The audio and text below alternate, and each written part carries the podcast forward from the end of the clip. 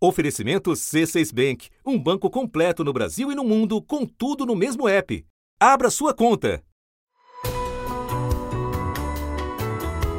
Da redação do G1, eu sou Renata Loprete e o assunto hoje é usar ou não todo o estoque disponível para ampliar o número dos que estão recebendo a primeira dose da vacina contra a Covid-19 uma estratégia adotada pelo primeiro país ocidental a colocar em prática um plano de imunização. O Reino Unido está fazendo isso, né? Deu a primeira dose e adiou quem tomou a primeira dose a tomar a segunda dose. Cientistas querem entender melhor se esse intervalo de 12 semanas pode ou não prejudicar a eficácia das vacinas. Aqui no Reino Unido, mais de 6 milhões de pessoas já foram imunizadas com a primeira dose e quase 470 mil com as duas doses. Estratégia que agora está em discussão no Brasil. A Prefeitura de São Paulo decidiu não fazer reserva para uma segunda dose das vacinas e pretende é, usar todo o estoque disponível para imunizar um número maior de profissionais de saúde. O governo de São Paulo quer oficializar a mesma prática e enviou um documento ao Ministério da Saúde. O Ministério da Saúde declarou que alertou sobre a necessidade de seguir as orientações do Plano Nacional de Imunização e que é preciso dar as duas doses para uma imunização eficaz no país. A Anvisa afirmou que a aprovação das vacinas está baseada nos dados dos estudos apresentados e que esses estudos mostraram que a eficácia citada só é atingida se forem seguidos os intervalos entre as duas doses. Pouco mais de 12 milhões de doses já foram distribuídas a estados e municípios brasileiros. Mas para imunizar apenas os grupos prioritários definidos pelo Ministério da Saúde, serão necessários quase 155 milhões. Ainda assim, o governo federal não parece ter pressa. O diretor do Instituto Butantan diz também que vai esperar até o fim da semana para saber se o Ministério da Saúde vai querer um lote adicional de 54 milhões de doses da Coronavac. Ele disse que se o governo federal não negociar essas doses para imunizar a população brasileira, as vacinas irão para os países vizinhos, começando pela Argentina. O Ministério da Saúde declarou que irá se pronunciar no prazo oficial do contrato, ou seja, até 30 de maio. Neste episódio, vamos tentar entender em que pé está o nosso Plano Nacional de Imunização e quais são as vantagens e riscos de adiar a aplicação da segunda dose.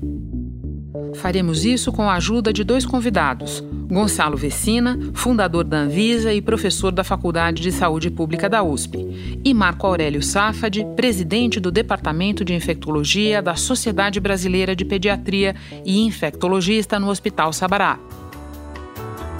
sexta-feira, 29 de janeiro.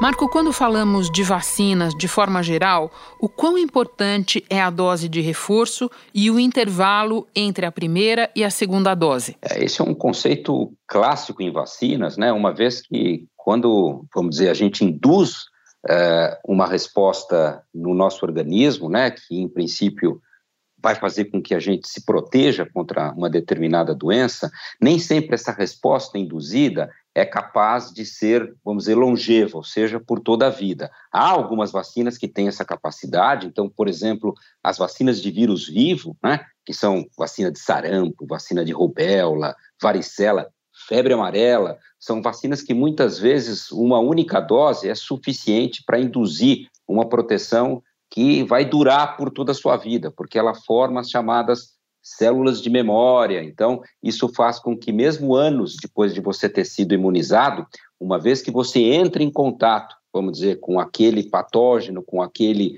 uh, vírus ou com aquela bactéria, essas células de memória rapidamente reconhecem né, é, é, esse vírus ou essa bactéria e vão disponibilizar anticorpos para te proteger. Outras vacinas, como por exemplo as vacinas que nós chamamos conceitualmente de inativadas, que são vacinas que não têm o seu componente vivo, elas de maneira geral induzem respostas menos robustas, mais frágeis, que pressupõem a necessidade de que essa imunização, ou seja, essa indução uh, de uma resposta protetora, uh, uh, necessite de mais doses para que isso ocorra. E, além disso, necessita muitas vezes que você faça reforços durante a sua vida. As vacinas contra a Covid já disponíveis se enquadram nessa segunda categoria, certo? Perfeito, Renata. As vacinas para a Covid-19 hoje já autorizadas para uso emergencial no mundo, todas elas frise-se aqui, são vacinas conceitualmente inativadas. Então, no momento, não há nenhuma vacina, eh, vamos dizer, de componente vivo. Portanto, é perfeitamente razoável né, que a proteção induzida por essas vacinas pressuponha a necessidade de mais de uma dose. E segundo, e muito importante, a gente já antecipa que essa resposta não será, vamos dizer, uma resposta definitiva. A gente vai precisar fazer reforços eh, para que você se mantenha protegido. A exemplo do que a gente usa eh, nas vacinas de influenza, que pressupõe a necessidade de que todo ano você receba essa vacina. Marco, então, pegando o universo das vacinas já disponíveis contra a Covid, vamos restringir para aquelas duas que estão sendo oferecidas já no Brasil: a Coronavac e a vacina Oxford AstraZeneca. O que os estudos científicos nos dizem sobre a eficácia delas com um intervalo mais longo entre as duas doses? Ambas vacinas eh, que estão sendo aqui utilizadas em uso emergencial, conceitualmente, são vacinas inativadas. Né?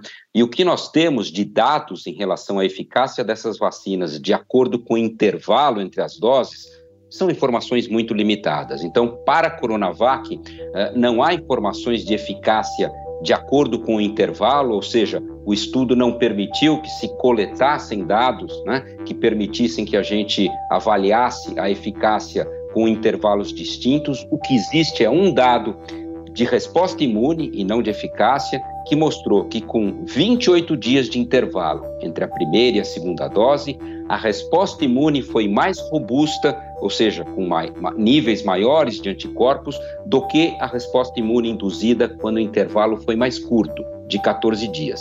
Um resultado que a gente perfeitamente antecipava, porque classicamente esse é um conceito em vacinas inativadas, quando você aumenta o intervalo entre as doses, de maneira geral, você alcança respostas imunes mais robustas. Em relação à vacina Oxford, uh, já existem alguns uh, dados limitados, porque uh, houve, vamos dizer, alguns braços do estudo em que o intervalo entre a primeira e a segunda dose acabou sendo um pouco maior, de 12 semanas.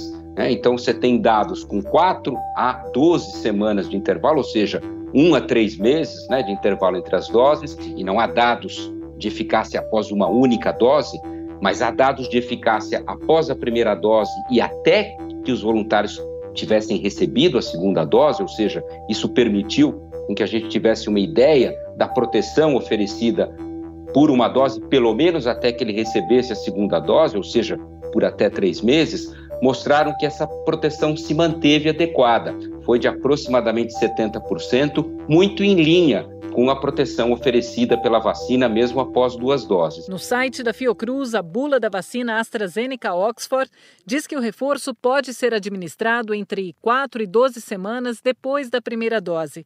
E no site do Butantan, a bula da Coronavac diz que o intervalo deve ficar entre duas e quatro semanas. Então, se não há dados né, de proteção com uma dose em longo prazo, a gente tem dados que nos permitem, eh, vamos dizer, saber que a eficácia da vacina, pelo menos da de Oxford, foi adequada quando o intervalo, vamos dizer, foi um pouco uh, uh, mais amplo, né, de até uh, 12 semanas, ou seja, três meses. Porque a AstraZeneca, que é a empresa que está produzindo a vacina que a gente chama aqui no Brasil de vacina de Oxford, né? Ela falou que apoia o adiamento da segunda dose da vacina. Uma dúvida que eu tenho ouvido de muitas pessoas: sem a segunda dose, a proteção conseguida com a primeira pode se perder? Levando em conta o que a gente aprendeu com a própria infecção natural, ou seja, com a infecção pelo SARS-CoV-2, e que a gente está vendo após alguns meses claramente o risco da reinfecção,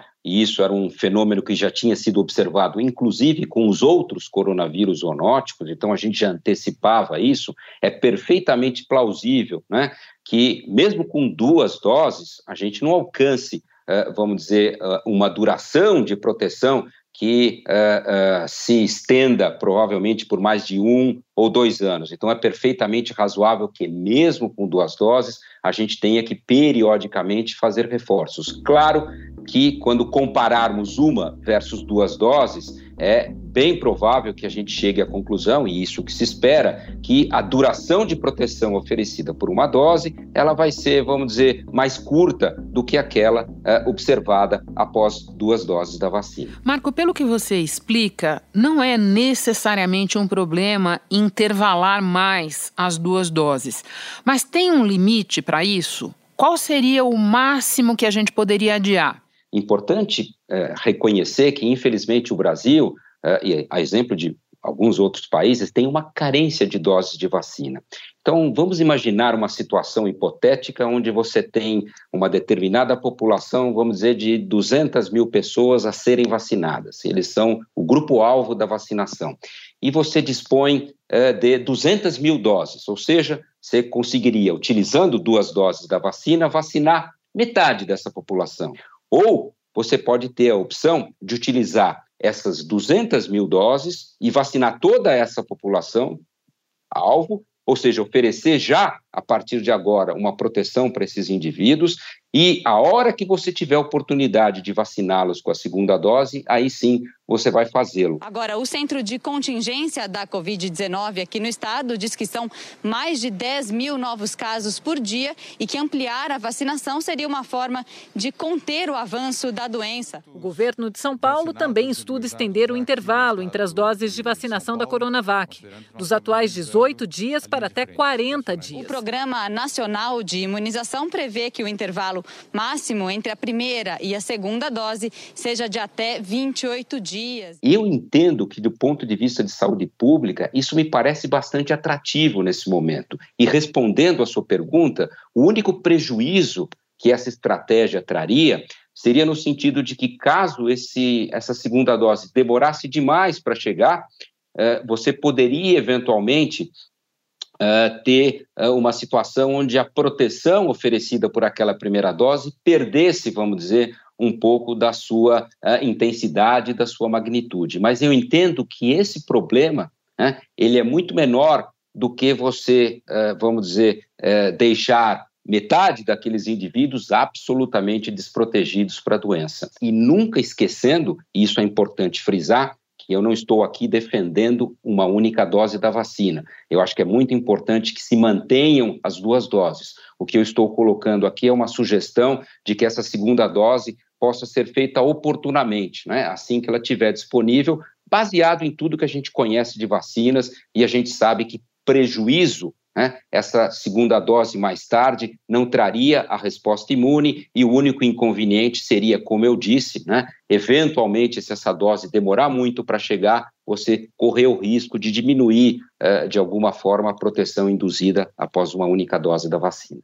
Marco, muito obrigada pelas explicações. Fica tudo muito claro quando você fala. Bom trabalho aí. Muito obrigado, Renata. Sempre um prazer conversar com você. Hora de conversar com Gonzalo Vecina. Gonzalo, esse debate de usar ou não todas as doses disponíveis agora, queimando a reserva para a segunda dose dos já vacinados, em nome de ampliar a base dos que recebem a primeira dose, só existe por causa de uma tecla na qual a gente vem martelando diariamente aqui no assunto: falta vacina. Nesse contexto, como é que você avalia o mais novo embate entre o governo federal e o Instituto Butantan, que diz ter 54 milhões de doses da Coronavac para serem adquiridas pelo governo federal? Governo federal que, por sua vez, diz que não precisa decidir isso agora. Eu acho extraordinário, né? Quer dizer, por um lado falta vacina, por outro lado o governo resolve não tomar uma decisão que ele precisa tomar. Não existe outro comprador de vacina, só tem o governo federal.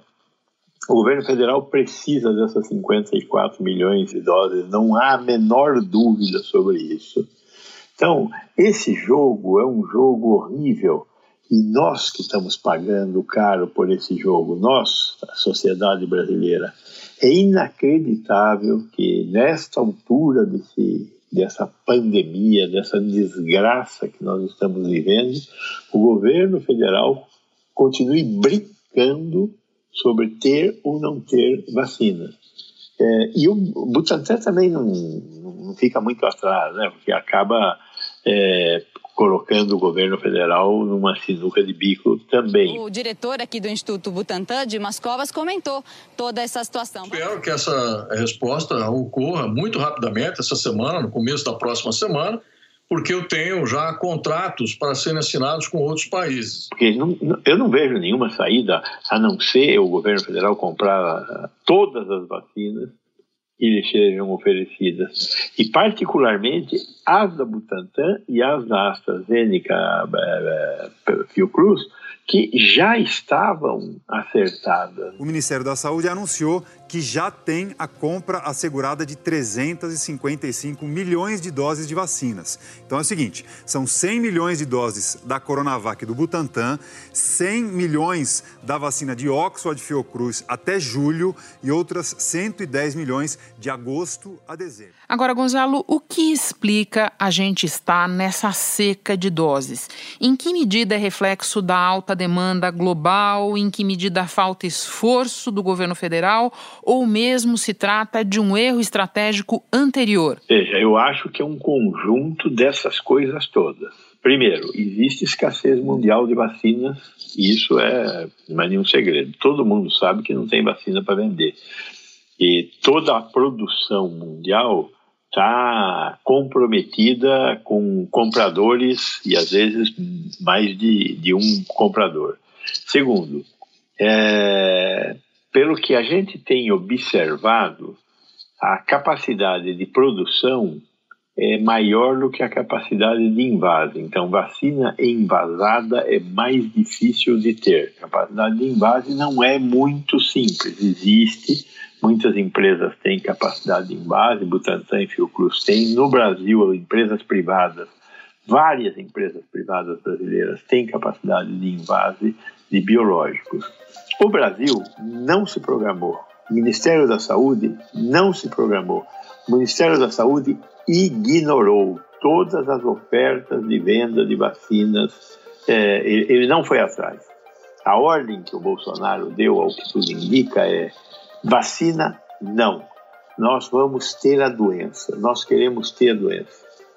Esses dias, uma uma, uma pesquisadora aqui da Faculdade de Saúde Pública, Deise Ventura, não sei se você teve a oportunidade de ver uma tese dela. Já esteve conosco aqui no assunto. A tese dela é fantástica. Qual é a tese dela?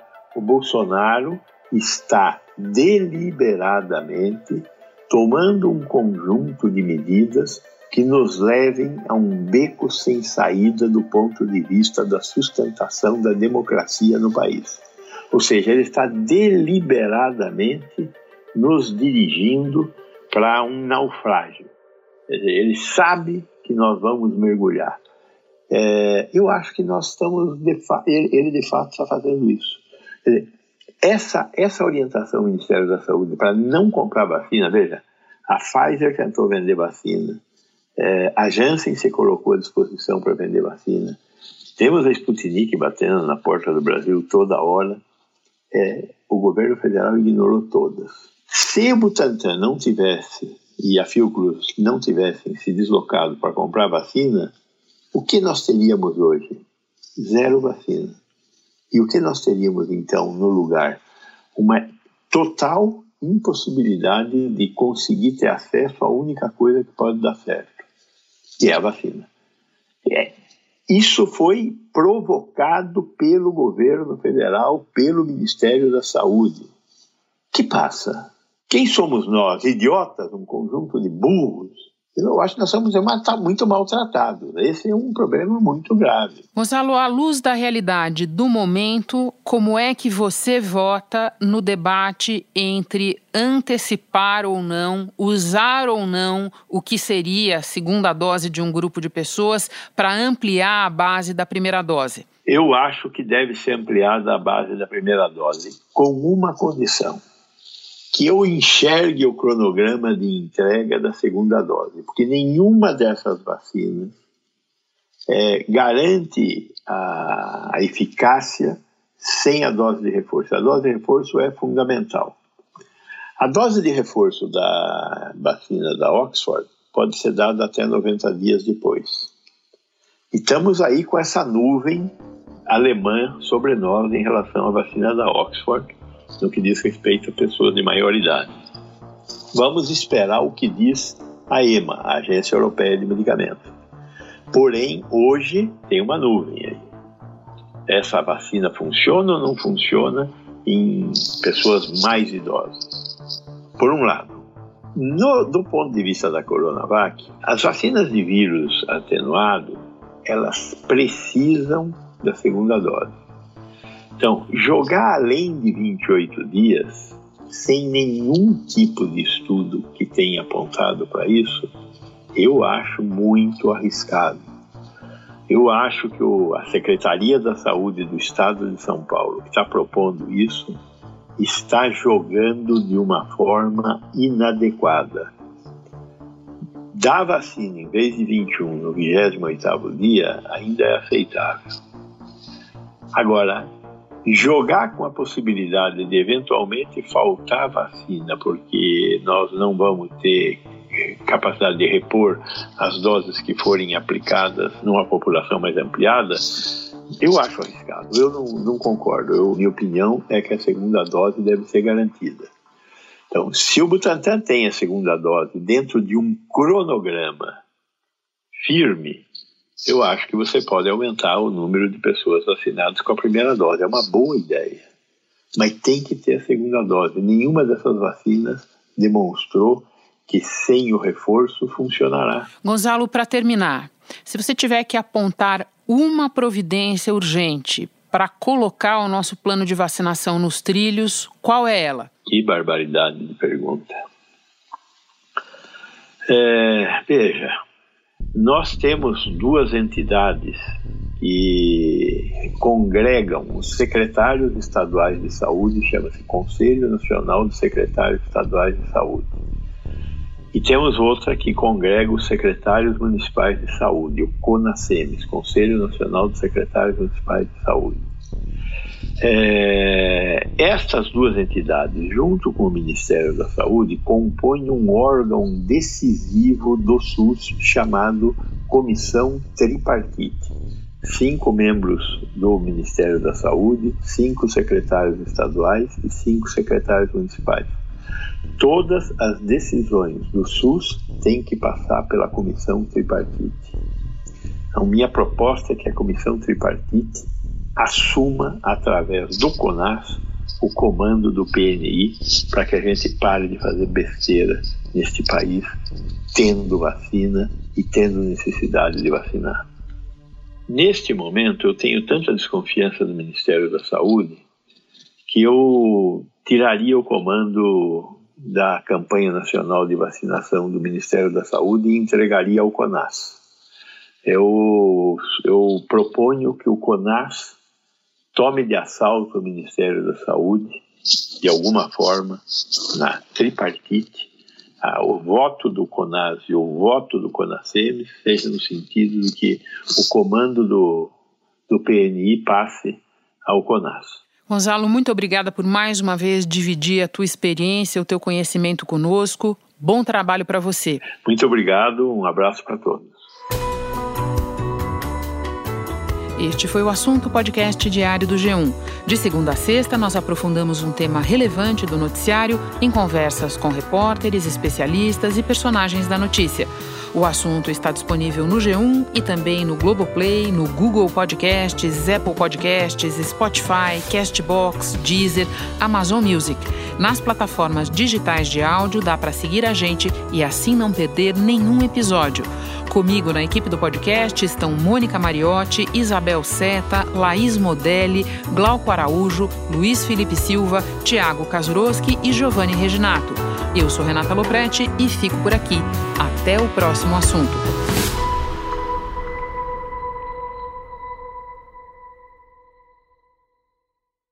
Você no topo da experiência financeira que um banco pode oferecer. Escolha um banco completo no Brasil e em qualquer lugar do mundo. Abra sua conta no C6 Bank.